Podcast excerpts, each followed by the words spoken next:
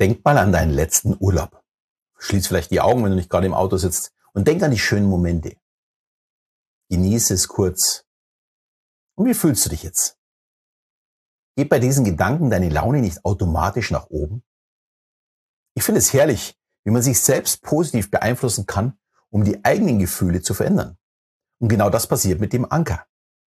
In der neurolinguistischen Programmierung, dem NLP, nutzen wir es, um Probleme zu lösen und der Werbung bzw. Marketing wird es genutzt, um uns zum Kauf zu bewegen. Und unser Leben ist komplett voll mit Anker.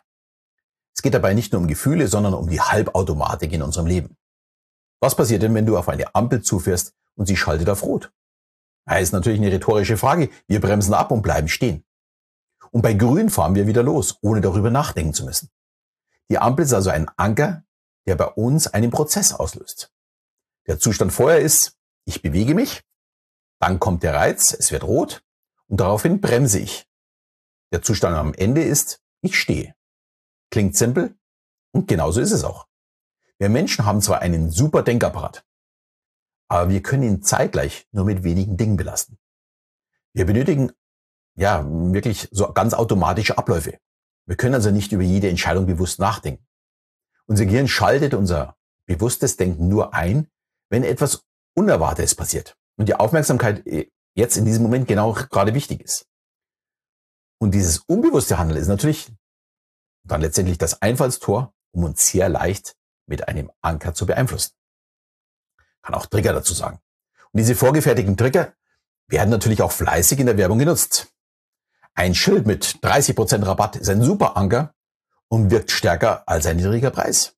Wir fallen auf die Reduzierung rein, weil unser Gehirn automatisch davon ausgeht, es wäre das günstigste Angebot.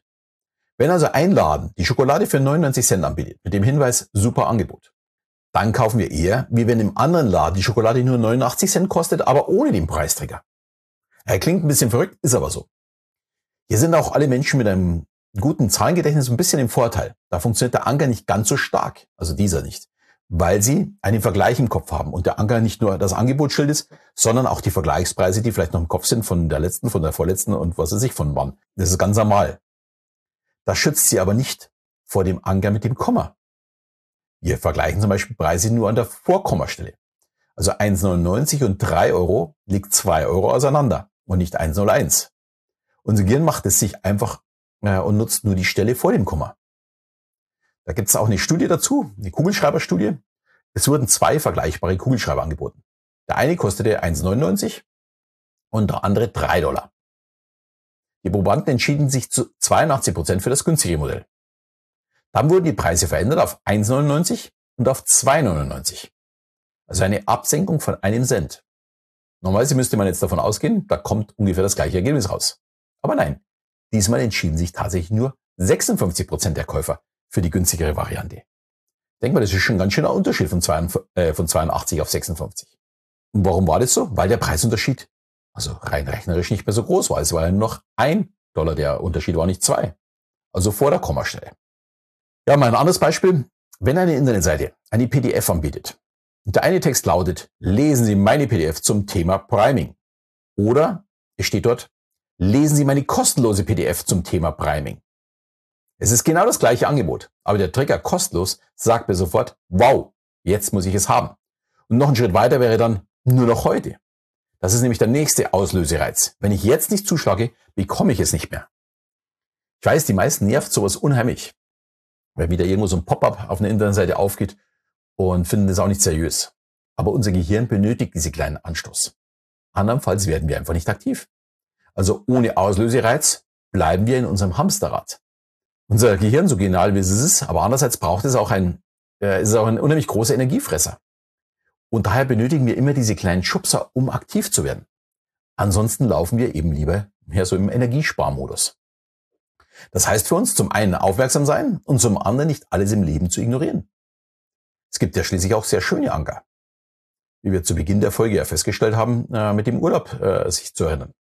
Möchtest du einfach gute Stimmung bei deinem Partner erzeugen, dann erzähle ihm oder ihr, was du so toll fandest im letzten Urlaub und erzähle es möglichst bildhaft. Und dein Partner wird innerlich diese Reise mitgehen und die Stimmung wird automatisch steigen. Äh, mega Effekt. Äh, so ein Anker nutzt übrigens auch AIDA.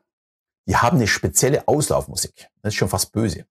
Immer wenn man aus einem Hafen ausläuft, läuft diese Musik und sie beschert ein unheimlich schönes Gefühl äh, für all diese Erlebnisse, die man am Tag hatte. Und auch wenn man diese Musik zu Hause dann hört, verbindet man das sofort mit AIDA, Urlaub und schöne Zeit und so weiter. Also es kommen sofort Glücksgefühle hoch. Es ist unglaublich, wie stark das, äh, das funktioniert. Und um nochmal auf den Partner zu kommen. Da setzen wir leider Gottes auch negative Anker Immer wenn du deinen Partner auf den gleichen Fehler ansprichst. Auch das ist natürlich ein Auslösereiz. Und im Anschluss ist natürlich die Stimmung ganz sicher nicht so besonders gut. Also hier aufpassen. Hier könnte schon eine Umformulierung helfen, dass man diesen Auslösereiz überhaupt nicht anspricht. Also mit Anger werden wir also beeinflusst, können aber auch andere beeinflussen. Du entscheidest, was du daraus machst.